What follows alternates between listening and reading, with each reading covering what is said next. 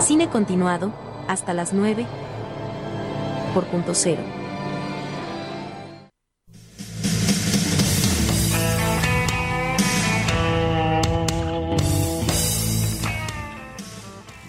Muy bien, seguimos en Cine Continuado, segundo bloque. Y ahora vamos a hablar finalmente de Crímenes del Futuro 2022, hay que aclarar, de David Cronenberg, porque tiene una Crímenes del Futuro de 1970. Claro, su segunda película tenía ese nombre, pero no, no es remake.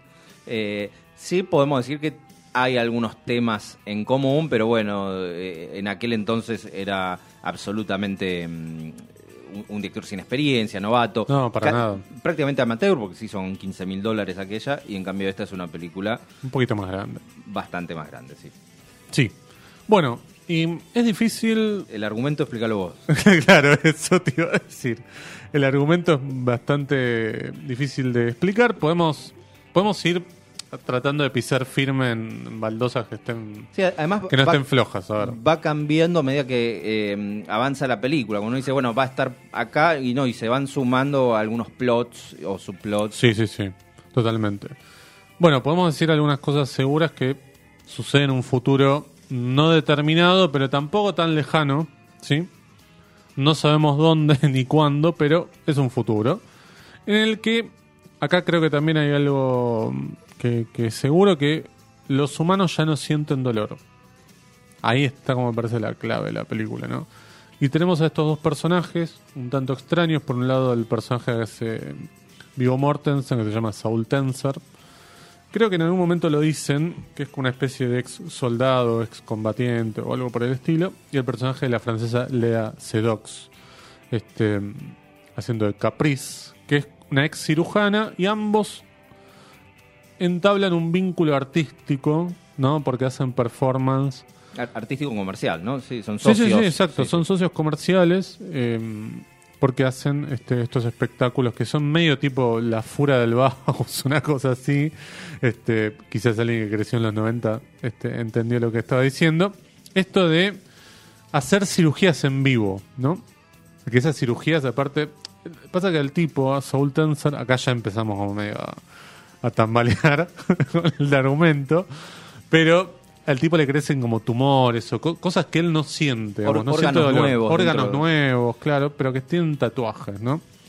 Quizás este dato no es tan importante, pero lo No, importante pero es que lo- es- yo entendí que los arma ella previamente. los arma ella previamente. Previamente, que ese sería el tatuaje del Es- el que se hace referencia, y eh, después en vivo, en el escenario o algo así, eh, lo, lo remueven y la gente.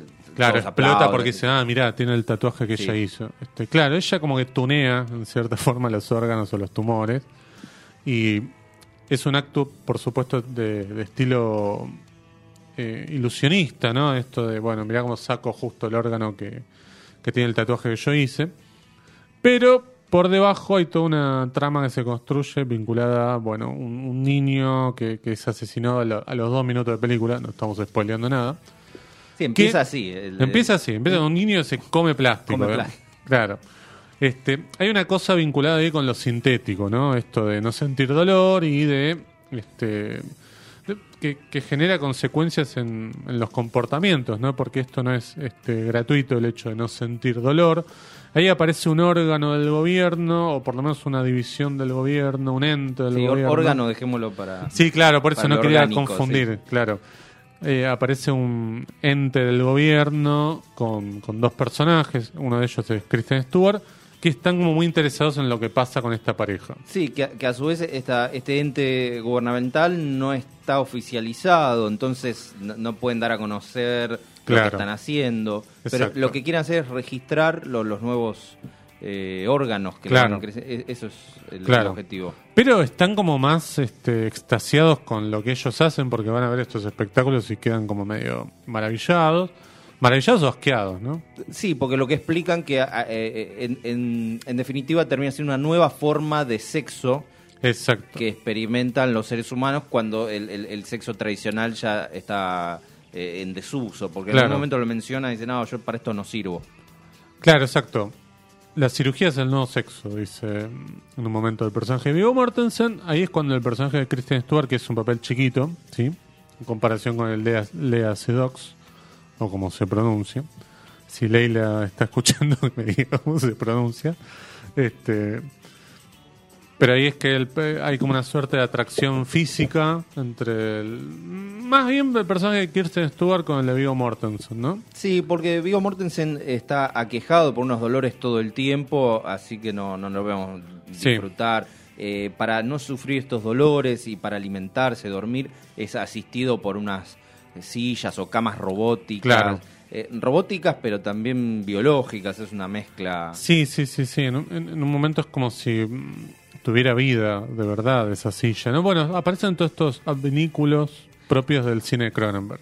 Todo esto que parece un disparate, si uno está familiarizado con el cine de Cronenberg, no parece tan, tan- tanta locura como, como lo estamos eh, describiendo. Exacto. Yo cuando lo veía decía, si esta película la hubiese hecho otro director, de ninguna manera creo que la estaríamos aceptando, pero como la podemos meter dentro de la filmografía de Cronenberg, es mucho más eh, sencillo de aceptar. De todos modos, me parece que es una película bastante minimalista. Acá si querés podemos empezar a hablar un poco de la fotografía o del arte, porque si vienes en un futuro, se habla de software, se habla de actualizaciones, se habla de cosas, de gadgets y qué sé yo. Implantes en el cuerpo, sí, modificaciones. Pero lo que uno ve en pantalla es como una cosa medio. Es como si sucediera en la Europa post-nazismo, ¿no? Como las casas descascaradas, eh, pocas cosas en plano, digo. eh, tiene como ese tipo de estética para la dirección de arte. Sí, la, la- la ropa también, que es bastante simple. Sí, sí, es una buena descripción. Se ve y luce y se siente muy europea la, la- Sí. película. Entiendo que fue rodada en Atenas. No sé si es por una cuestión eh, de costos. Ahí me, quedé afuera. Pero mm, eh, es verdad que hay una sensación ominosa todo el tiempo. eh, Las luces eh, eh, tenues. Sí, Y bueno, la música de, de Howard Shore que, que, eh, acompaña en todo momento, que combina a veces música electrónica, sí, sobre todo cuando ellos están haciendo esas performances. sí. Quizás e- ese es el, el único costado más futurista o más, más contemporáneo a través de, de- de la música. Lo que vemos parece una foto vieja. Sí, exacto. Es como una película que trabaja muy bien. Porque me parece que, no sé si vas a compartir esto que, que voy a decir, pero uno ve las películas actuales, hay como una cosa como muy saturada, mucha exposición, y me parece que acá vuelve un poco a, si bien no lo hace como en El Faro, no sé si la viste El Faro, es una película que trabaja más sobre bueno la, la cuestión fotográfica, pero de principio del siglo XX, digamos, del cine mudo. Pero de alguna manera Cronenberg vuelve un poco a la idea de trabajar con luces y sombras y de mostrarte una parte y no mostrarte otra. Creo que ahí hay mucho miedo en el cine, sobre todo en la- las últimas producciones, en la que todo se muestra, todo está expuesto, o Sí. todo es de colores, ¿no? Sí, salvo en, en The Batman, ¿no? Pero, No, bueno, sí, claro. Pero no, es verdad, este, es- esta fotografía es más bien expresionista, es- in- insisto, parece es una foto eh, arrumbada, Sí, da, da esa sensación, que como que está eh, eh, avejentada, exacto. Para mí... un trabajo artesanal. Sí, claro, claro. Este, estoy viendo ahí quién, quién hizo la fotografía, porque ha- hablábamos antes que probablemente se trate de alguna un eh, colaborador este, habitual de Cronenberg, ¿no? Ya hablamos de, de Howard Shore, que es alguien que hizo la música de muchas de las películas de él. Desde The Brood en adelante hizo Sí, todas, que- casi creo. todas, Sí. ¿no? Este- Eh, Viggo Mortensen, que ya es su cuarta colaboración con, con Cronenberg, había declarado en alguna oportunidad que, que sí, que es un placer trabajar con, con, con este director canadiense y por eso muchos del equipo técnico eh, vuelven a coincidir porque él le da lugar a todos. Tiene una, una libertad y una amabilidad para trabajar que no, no es lo más común. Claro. Eh, estoy viendo ahí el director de fotografía es Douglas Koch, o Koch. Eh, no, No, de nombre no, no lo tengo. No, no, estoy viendo, no hizo ninguna película, por lo menos eh, acá en IMB me aparecen las, las más importantes, y no ninguna de Cronenberg y ninguna que yo pueda identificar. Tiene muchas series. ¿Qué, qué nacionalidad tiene la película? ¿Es canadiense? Es canadiense, es medio como una, una mezcla. sí. Francesa, seguro. Viste que eh, también podemos identificar esta cuestión europea con el principio que tiene, no sé, cinco o seis placas, ¿no? Además de la de Neon, que es quien, quien distribuye, pero la película es una película, me parece, Sí, multi... cuando, como cuando ves una de Alex de la Iglesia. Claro. que sí. Canadá, Gran Bretaña y Grecia, dice acá. Eh, Cronenberg eh, es un tipo que creo que nunca trabajó en Hollywood. Eh, Eh, no, no me suena que, que haya estado. No, porque si bien hizo La Mosca, que es probablemente su película más comercial, nunca puso un pie en Hollywood para filmar. Este, ni creo que ni siquiera para Polvo de Estrellas este, fue a Hollywood. Siempre hizo películas en Canadá, me parece que siempre mantuvo como esa, esa cuestión eh, autoral de, de hacer películas ahí. De hecho, sus primeras películas están financiadas por, por el Instituto de Cine de Canadá, por el Inca de Canadá, En, decir. en- en realidad, sí, e- esto es así desde mm, Fast Company, es la. Sí. La tercera película o la tercera o cuarta Sí, película sí, que hizo, bueno, esa es la primera porque aprovecha una ley de, de fomento de cine. Claro, uno imagina que si eh, te dedicas al cine naciendo en Canadá, estás a una hora de auto de Estados Unidos. Lo más- lo más probable es que aproveches esa industria para hacer cine en Sí. inglés, en definitiva. Así que eh, el, el gobierno canadiense proteccionista eh, tuvo alguna rebaja de, de impuestos y surgieron algunos productores que eh, contrataron a gente como Cronenberg. Uno de ellos es eh, Ivan Reitman, que se murió hace poquito, Sí. muy, muy talentoso. Sí, claro. Recordado sobre todo por dirigir eh, Ghostbusters, pero Sí. está detrás de, de un montón de producciones. Sí, sí, hizo muchas comedias también. Este, sí, sí, un gran director. Lástima el hijo, ¿no? Que no. Sí, bueno, pero mm, eh, esa Fast Company es la, la única película que debe haber hecho por encargo. Sí, Eh, porque aparte no tiene ningún elemento ni sobrenatural ni perverso. ni- es una película de auto. Claro. Eh, la primer película propiamente eh, que hace es Shivers, Escalofríos.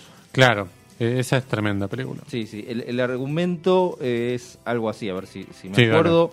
Eh, sucede todo en un, en un condominio. Un edificio, sí, sí, un, sí. un edificio, como, que- como si fuese un, un country, porque es, Claro. es un lugar privado al que no tiene acceso la gente.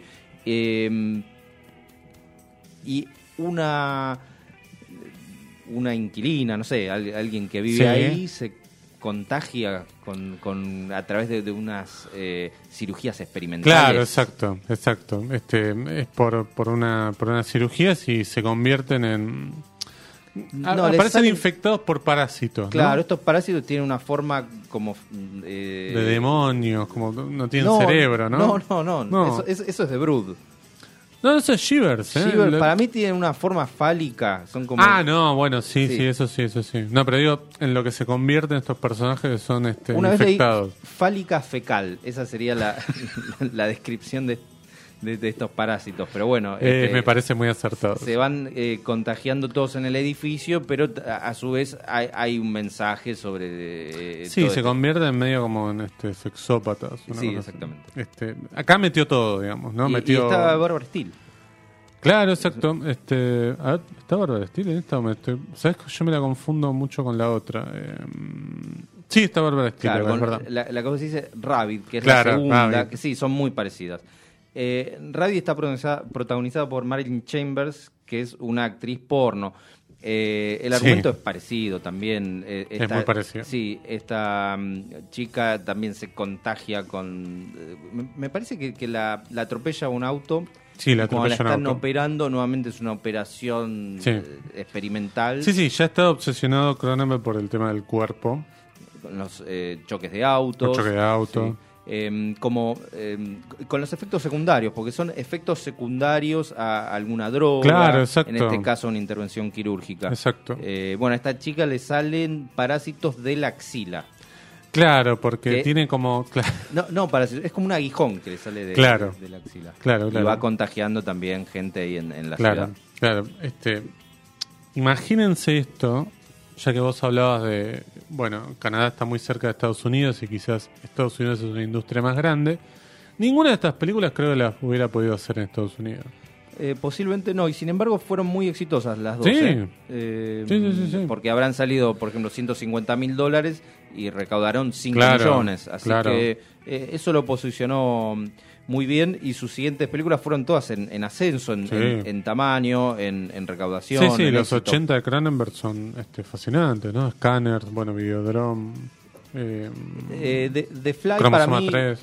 eh, The Fly para mí es la, la mejorcita o, o la, la más este, redonda de todas sus películas. Mira. Eh, es puramente de terror, pero tiene nuevamente est- estas eh, obsesiones en donde el cuerpo se vuelve una manifestación en contra de uno y que hay un subtexto que siempre se dijo que podía ser eh, del SIDA, aunque él Sí. lo, lo negaba. Él dice que no, no la escribió, no la pensó en ese, en ese sentido.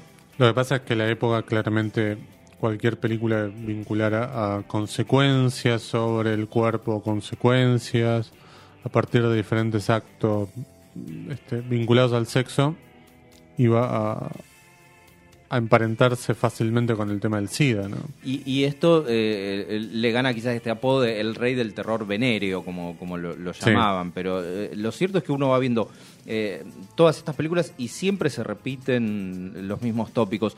Quizás hay alguna que otra excepción al comienzo, como La Zona Muerta, es una adaptación Sí. de, de Stephen King, que es, que es bastante Muy medida. Sí, está, está muy bien con Christopher Walken.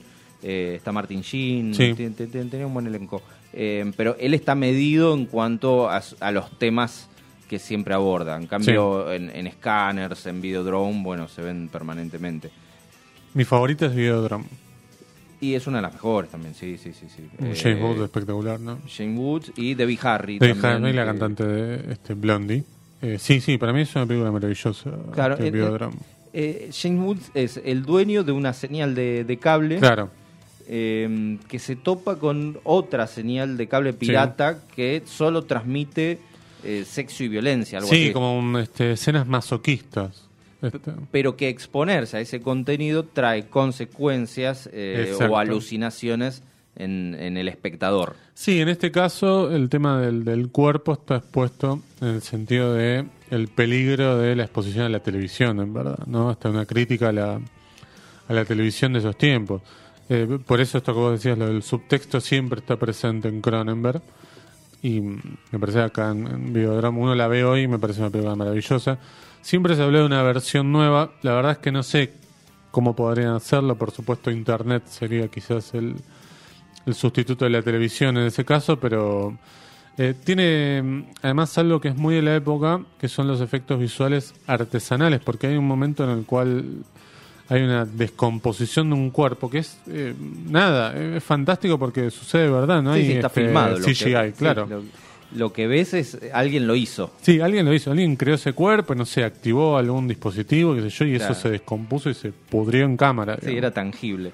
Claro. Eh, por esa época se le atribuyen do- dos proyectos no, no realizados, o, o- o por lo menos no Sí. por él, que era mm, una versión de Frankenstein, Ah, que no se llegó a hacer, y eh, Total Recall, acá conocida como El Vengador del Futuro. sí, creo que había empezado y después finalmente Paul Verhoeven lo, la hizo. Claro, sí, no se puso de acuerdo con Dino Laurentiis. Era, Bueno, era complicado. Sí.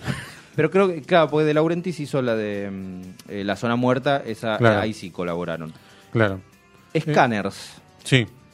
Normalmente siempre estuvo en las bateas del terror. Para mí no es una película de terror. ¿Para pero- vos más de suspenso?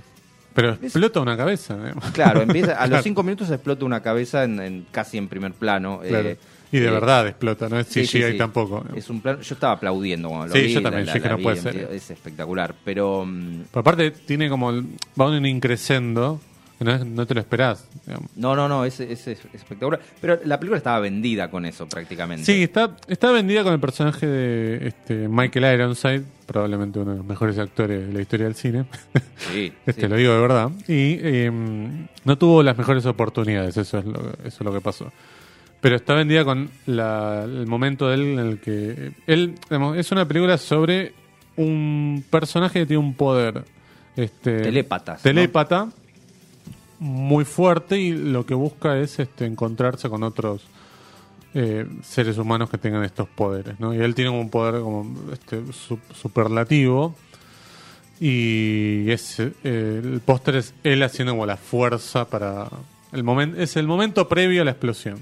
En, en, en- Scanners hay un personaje que es escultor, que en realidad es, una afición que tiene el propio Cronenberg. Él, es, Claro. escritor, sobre todo es fanático de, de la literatura. Leí que eh, él se dedicó al cine porque dice que cuando escribía copiaba mucho a sus referentes, que eran eh, eh, William Burroughs Ah, y claro. el de Lolita, ¿cómo se llama? Eh, Vladimir Nabokov. Nabokov. Sí. Eh, que él, él dice que intentaba escribir, se parecía tanto, dice, no, voy, voy a intentar para otro lado representar esto mismo, porque no, que- no quería copiarse. Y creo Claro. que eh, se nota, uno podría pensar que Canadá es un país que tiene una mezcla de Estados Unidos, pero también un costado europeo. Y el cine de Cronenberg algo de eso tiene. Sí, claro. Me parece que en los 90 eso se acentuó un poco más porque él empieza a hacer otros proyectos. Por ejemplo, hace Pacto de Amor. Sí, que, sí. bueno. Pero está muy bien, sí. Igual ese, no, es una gran película, pero digo, me imagino mucha gente entrando por el título local Pacto de Amor y después encontrándose Es, es que en esa inglés no, no, no- no se llama así. eh, No, Dead, eh, Dead Ringers, Ringers, sí. sí. este, Bueno, con Jeremy Irons. y que- Jeremy Irons. Que interpreta así, dos eh, hermanos gemelos, ginecólogos. Claro, Y bueno, es- ya está, ahí, este, en- entren si quieren. Eh, después hace Naked Lunch, que es una película extrañísima, probablemente la más extraña. Justamente ahí está adaptando a, a- a William Burroughs en esas novelas que que son imposibles Inadaptable. de, de adaptar porque no tienen eh, imágenes. Claro, no, no, o no, no tienen una construcción este, dramática que te permita decir, bueno, llevo esta estructura o este esqueleto porque no lo tiene. Claro, sí, o personajes con, con acciones y consecuencias mostrables. Claro. Por, por ahí sí tiene reflexiones, pero ¿cómo, cómo mostrás eso? Bueno, Cronenberg se animó igual. Sí, sí, sí, sí. sí. El resultado es interesante. No Sí, sé para si mí es la, interesante. si la película es buena o mala, a mí me gusta. A mí me gusta, es caótica, pero es una película única, digamos. este, no, Sí, sí, no- no hay este, muchas películas. Peter parecidas. Weller es Peter el Weller, claro. está Ian Holm, Ian Holm, eh, no me acuerdo quién más, pero este, hace mucho que no la veo. una cucaracha gigante. Por supuesto. Este, o, o tamaño real. O por- claro, de a tamaño escala humana, digamos. escala humana, sí. Eh, Madame Butterfly es. Esa es la que yo. Sí. Pe- Pero está bueno que exista siempre una película que uno medio que este, la elude este, de la filmografía. Creo que está basada en una apuesta teatral, no, no estoy. Sí, eh, leí que él fue a ver la obra de teatro y quedó maravillado. Dijo, bueno, la quiero hacer y bueno, está bien. Este, tiene, eh, en ese momento creo que se ganó el derecho a hacer lo que quisiera. Sí, ya era un autor totalmente consagrado. Y después hace Crash, digamos. Bueno, Crash, nuevamente, está adaptando a Ballard. eh, Claro, esa- Ballard. esa influencia literaria es eh, una película sobre gente que se excita con eh, accidentes de tránsito. Exacto. Está ahí prótesis, hay de todo. Bueno, una, una gran película. Y después eh, creo que capaz no estamos comiendo alguna, pero Existence, que es como la película más extraña de ese periodo, en la que vuelve un poquito sobre los orígenes. Ni hablar, sí, se, se parece mucho y es importante que es del año 99 porque tiene muchos puntos en común con Matrix, Sí. eh, porque los personajes eh, estaban en este plano de la realidad, se enchufaban y pasaban a, un- Exacto. a una especie de mundo virtual. Eh, eh, era muy parecida la, la idea. Pero es menos amable que Matrix, tiene menos acción, tiene Menos cuero. Todo, claro, exacto. Eh, yo creo que hace mucho que no la veo, pero probablemente si la viera hoy me, me- seguramente me va a parecer más interesante de Matrix. Sí, ni hablar, sí, sí. sí. Eh, Eh, Spider, Spider, que es una película extrañísima, es un dramón. Yo la vi. eh, se estrenó acá en un Bafisi, pero después nunca salió en, en salas comerciales. Eh, y nada, es un dramón. Para mí es un dramón tremendo. Es muy buena, es con Gabriel Byrne. Eh, mm, estoy buscando acá en, en IMB quién más está, porque creo que estaba. Ralph Fiennes, ¿no estaba? Ralph Fiennes, Bueno, claro. Ralph Fiennes era una de las opciones para Crimes of the Future, la, Ah, la nueva, mira. pero eh, terminó Viggo Mortensen. Y ahí empieza el, el vínculo con Vigo Mortensen porque hace una historia violenta, Promesa del Este y un método peligroso que es como la trilogía. Historia violenta no, pero Promesa del Este un método peligroso es como un método peligroso, perdón, es como la el díptico del prestigio, diría John Carpenter, ¿no? Sí, sí, o, o- o Franchella. Eh, son películas, sí, son películas mucho más eh, normales, Sí, de festivales. ponele. claro, pero no por eso son eh, menos profundas, porque también no, no. eh, hay, hay lugar a que él pueda manifestar todo. Promesa del Este ideas. es una maravilla Sí, total. es una obra maestra. Bueno, eh, una historia violenta está basada en una historieta Sí. que escribió eh, John Wagner un inglés que es el inventor de- del juez Dredd, el personaje. Ah, mira. personaje. Bueno, esto es mucho mejor que de Eh, Dredd. no, juez Dredd, un gran personaje. Pero las eh. películas- No, bueno, las películas no. Pero este está muy bien. Y mm, no sé si nominaron o premiaron a John Hurt por, por su papel. ¿En Promesa del Este? No, No, no, en violenta. Historia Violenta. Ah, William Hart. William Estuvo Hart, nominado William al Oscar. No- nominado. Murió este año, sí, William Hart. eh, Extraordinario papel. Sí, sí, aparece 10 minutos y son buenísimos. Y Promesas del Este, por ahí un poquito más, más grande en producción. Eh, no sé si más grande en producción, pero sí es una película mm, es muy inglesa y para mí es una maravilla total, es un dramón tremendo. Muestra claramente la versatilidad de este director de poder hacer una película de este tipo, digo, ¿no? Sí, sí, describe el submundo de, de la mafia eh, rusa Sí. operando en Londres. Eh, nuevamente, la fotografía es extraordinaria porque tiene, tiene esos fríos eh, en, las calles y entran a un lugar y es todo cálido, se siente Claro. muy bien es- esa, esa diferencia. El, el reparto con Nomi Watts, eh, Vincent Cassel, Sí. no recuerdo el nombre de- del que hace del- Armin Mueller-Stahl. bueno, extraordinario ese Sí, gran actor, es el viejo. Y también lo- los tíos de, de Nomi Watts. Bueno, uno es eh, Jerzy Komolowski, que es un director polaco fantástico, que, que está muy bien. Bueno, eh, para ir terminando este bloque, después, bueno, hace Cosmópolis, que le mandamos un saludo. Mapa de las Mapa de las Estrellas. Estrellas, también le mandamos un saludo. Y nos maravilló ahora con Crimen del Futuro, que es eh, su vuelta para mí grande al mundo del cine. Y está preparando ya una nueva película con Vincent Cassel que se llama The Shrouds. Que, eh, bueno, la vamos a esperar seguramente con, con los brazos abiertos, con Sí, los sí. ojos bien abiertos. Sí, ojalá esté a la altura de, de su carrera. La verdad que es admirable. Tiene 81. Sí, 80 años va a Bueno. cumplir este año, así que este nada, eh, uno de los directores más modernos, digo, porque animarse a hacer una película este de esta manera hoy en el 2022 es este muy meritorio. Muy bien, Morena, vamos a la tanda que después nos queda un bloque más acá en Cine Continuado. Cine continuado, hasta las 9, por punto cero.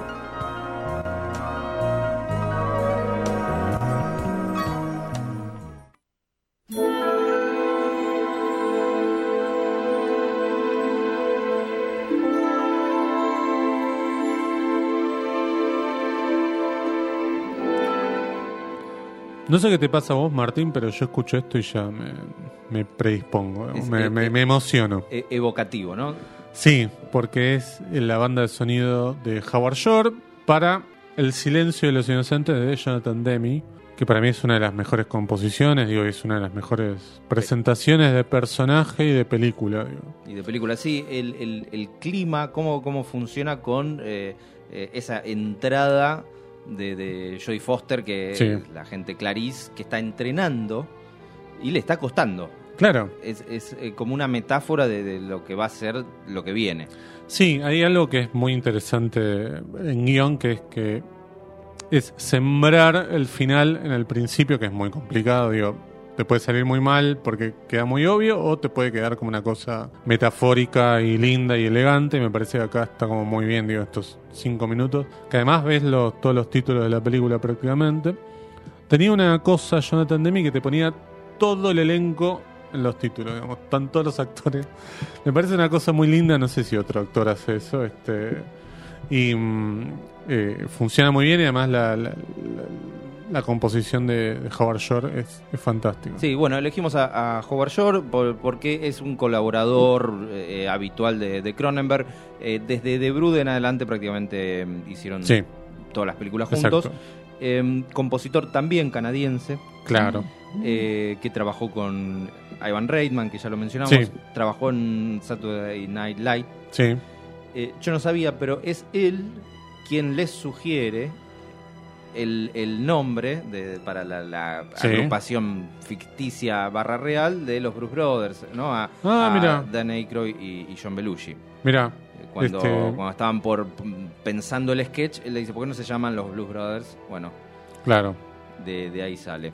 Eh, lo cierto es que ha estado en, como de tener crédito en 100 películas más o menos. Sí, sí, estoy este, fijándome. Es un compositor de la vieja escuela, ¿no? Este, no sé si es de la misma generación de mm, John Williams. Y debe andar por ahí, Pero quizás andar más, por ahí. más de edad. Eh, ha colaborado muchísimo con Scorsese Sí, también. eh, pero bueno, el, el Silencio de los Inocen- de los Inocentes eh, con Jonathan Demme, que también hizo varias. Hizo sí, sí, Filadelfia. hizo varias, hizo varias. Yo le digo Este, Dem, pero no estoy seguro que sea esa. Yo a veces le digo Dem, a veces le digo Demi, qué sé yo. Tiene 81 créditos. Este, hacía bastante que no hacía una.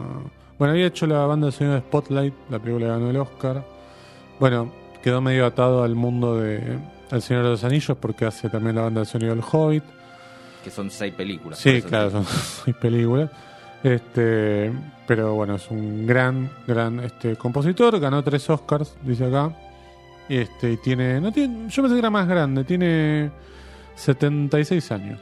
Este, así que está mejor que nosotros. Vamos a la número 2, si querés, Morena. Pull the string. Pull the string. Quizás esto. Es una pista. Podría ser Bela Lugosi, pero en verdad es Martin Landau haciendo Claro. de eh, Bela Lugosi en la película Ed Wood de, de Tim Burton 1994, eh, que también cuenta con, con la composición de Howard Shore, eh, en donde tiene el- esta tarea doble de componer eh, basándose en las películas Sí. de, de Wood o en las de Drácula, porque utiliza el, el lago de los cisnes, utiliza eh, esas melodías, la, la que se escucha en, en la película Glenor Glenda, utiliza esas melodías y bueno, compone un, un- un nuevo score que eh, es espectacular. Maravilla total. Sí, sí, muy, muy emotiva la película, es muy emotiva. Sí, la película es una película sobre el cine, es una película triste, diría, sobre el cine, ¿no? Más allá de que quien no conozca la historia de Ed Wood pueda pensar que es una comedia, pero ese final de él diciendo, "Se- me van a este, recordar. por esto, que es algo que nunca pasó, digamos. O, o- o peor, lo recordaron mal por eso, no bien. Claro, exacto. Porque Este, es, un director de, de cine que no tenía ningún talento, entonces era Sí. más bien un, un fracasado, pero amaba tanto lo que hacía que lo hacía igual. Exacto, este es esto que él dice, se van a acordar de mí por esto, mientras está se está proyectando su última película, que es este Plan 9 del espacio exterior, ¿no? Sí, no, no es la última. no, ¿eh? no es la última, sino que es la más conocida, eso Claro, quise exacto. decir. Eh, es la última que muestran en esta película porque hacen un... un- Sí, eh, Tim Burton, claro, hace un buen corte en un momento bueno, si no después empieza una decadencia tremenda. Eh, después hizo una que se llama Jailbait, que está bastante bien, ¿eh? No la vi esa. No, perdón, Jailbait es anterior y la omite Burton. Night of the Ghouls, esa es la que es posterior. Ah, mira.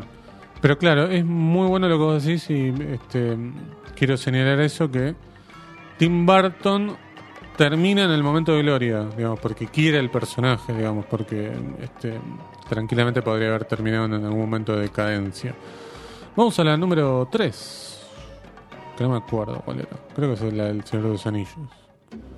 Ah, no, perdón, es otra de Ed Wood. Vamos a la otra. Ya, ya hablamos de Ed Wood. Perdón, la estamos viendo loca, Morena, desde muy temprano. Esto La- es. La comarca. Esta canción se llama Concerning Hobbits. Sí, eh, que a- así se llama el, el- el primer eh, capítulo. Ni, ni siquiera el capítulo, eh, sería el, el- prólogo, Prólogo, claro. al Señor de los Anillos, donde nos pone un poco en situación y nos cuenta quiénes son eh, estos personajes. sí. Este, yo em, creo que ya lo dije acá, pero se me fue diluyendo el amor por el Señor de los Anillos, por las películas, digo. Yo creo que si las vuelvo a ver hoy, no, no sé si te la, mir- te la puedo mirar entera alguna. Eh, yo las tengo muy presentes, me, me gustan mucho. Sí. Eh, me gustan también las del Hobbit, que en general no han gustado. A mí me han gustado bastante. No todas en el mismo nivel, pero mm, eh, en, en general la, la tercer parte de cada una de las dos trilogías es la que me parece Ah, la- mira. No, no, al Hobbit no llegué a la, la, 3. la menos lograda. Pero sí, sí, yo la, la verdad tengo, tengo mucho aprecio por, por este mundo de, de la Tierra Media. Y, y bueno, esta música es, me parece. Sí, es una maravilla. La es- música sí es una maravilla. Todavía para mí la, la puedo escuchar sin, sin problema.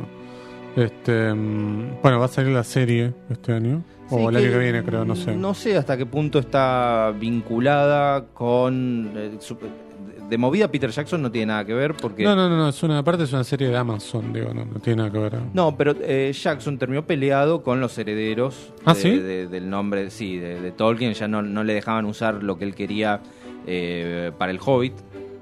Pero debe haber un problema de plata ahí, porque la verdad es que lo que hizo Peter Jackson es maravilloso, creo que. Yo creo que sí, y todo se resolvería con, con plata, me Sí, parece. yo pero, creo que es eso, Pero ¿no? bueno, eh, veremos si van a. eh, supongo que no. eh, em, de algún modo tener la misma continuidad que las películas. Yo creo que Sí. tienen que inventar mucho porque Tolkien prácticamente no, no escribió sobre el periodo en el que transcurriría esta nueva serie. Claro, exacto, exacto. Este, vamos a la última, ya que no nos queda mucho tiempo. Y acá. Si esto lo estuviéramos escuchando un domingo a la tarde, probablemente estaríamos provocando algunos suicidios, digo. Este, claro. Estamos escuchando la, por lo menos la pista principal de Promesas del Este, también de David Cronenberg. Esto también me parece que sirve como para que sea una especie de muestreo de la versatilidad de Howard Shore, digo, pues si escucharon un, este, un poquito de, de cada una, las diferencias que hay, ¿no? Sí, co- costó elegir, elegimos al azar, o no al azar, pero eh, solo las que nos gustaban Sí, sí, sí, así sí, rápido, pero eh, había muchas que dejamos afuera. En este caso, bueno, la, la evocación esta de, de- de- esta- este clima ominoso del que hablábamos de, la película, y también ese eh, eh, tono europeo del este, que es lo que, lo totalmente. que sugiere el título. Totalmente, para mí acá eh, lo, lo hablamos antes de salir al aire, para mí es una película trágica, o por lo menos tiene un, más allá del final que, bueno, la película tiene cuánto, 15 años, pero no muere el bebé, pero todo lo que pasó hasta ahí es como, bueno, eh, mu- muy tremendo, yo, digo. yo creo que justamente no es exactamente trágica. Claro, vos tenías ahí una esa- esa es diferencia mi- conmigo, mi, sí, mi- sí. mi teoría. que- Sí, sí, sí. que hasta es feliz el final, pero bueno, eh, eh, es una película así, dura. de- de- Sí, sí, es dura. Este, y más allá que es un drama, o por lo menos es una especie de, de thriller a la europea, tiene cosas con el cuerpo, ¿no? Porque al principio, cuando comienza la película, este, a uno le cortan la oreja, ¿no? Este, No, pero también podemos pensar que el, el personaje de, de Vigo, a medida que lo van tatuando, es como que él se va transformando y mimetizando con eh, estos mafiosos. ¿no? Claro. Porque él, él es un agente encubierto. Claro, es un agente de Scotland Yard este, eh, infiltrado en la mafia este, rusa de Londres. Claro, y esta mafia para eh, de- determinar los rangos lo- se distingue a través de, de estos tatuajes. Claro. Que no sé bien cómo funcionan, pero bueno, en la película está más o menos explicado. Sí, Así que cuando él finalmente los gana es como que va ascendiendo y es- eso está en su cuerpo. totalmente. Y si querés, hay una escena en donde eh, hay una lucha cuerpo a cuerpo y él Eso está es impresionante. totalmente desnudo. Claro, exactamente. Es una pelea en un baño turco, este que es increíble con cuchillos. Maravilloso. Él, él está desnudo, el atacante no.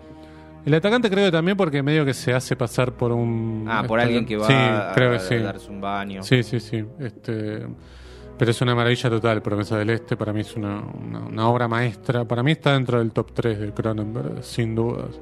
Y, y es recomendable, a, a- diferencia de Crímenes del Futuro, que no sé si a, a mí me no, encantó. para pero- todo el mundo. No, no es la película por la que yo empezaría por Cronenberg, digo, ¿no? Este, tampoco empezaría por Shivers ni por las otras No, que bueno, ahí te tiene que gustar mucho el terror. para Claro, yo empezaría por, por- o, o por historia, una historia violenta, ¿no? Este, después si te gustó, Promesa del Este, y después si querés, sí, anda para atrás. La Mosca, si querés. Sí, sí.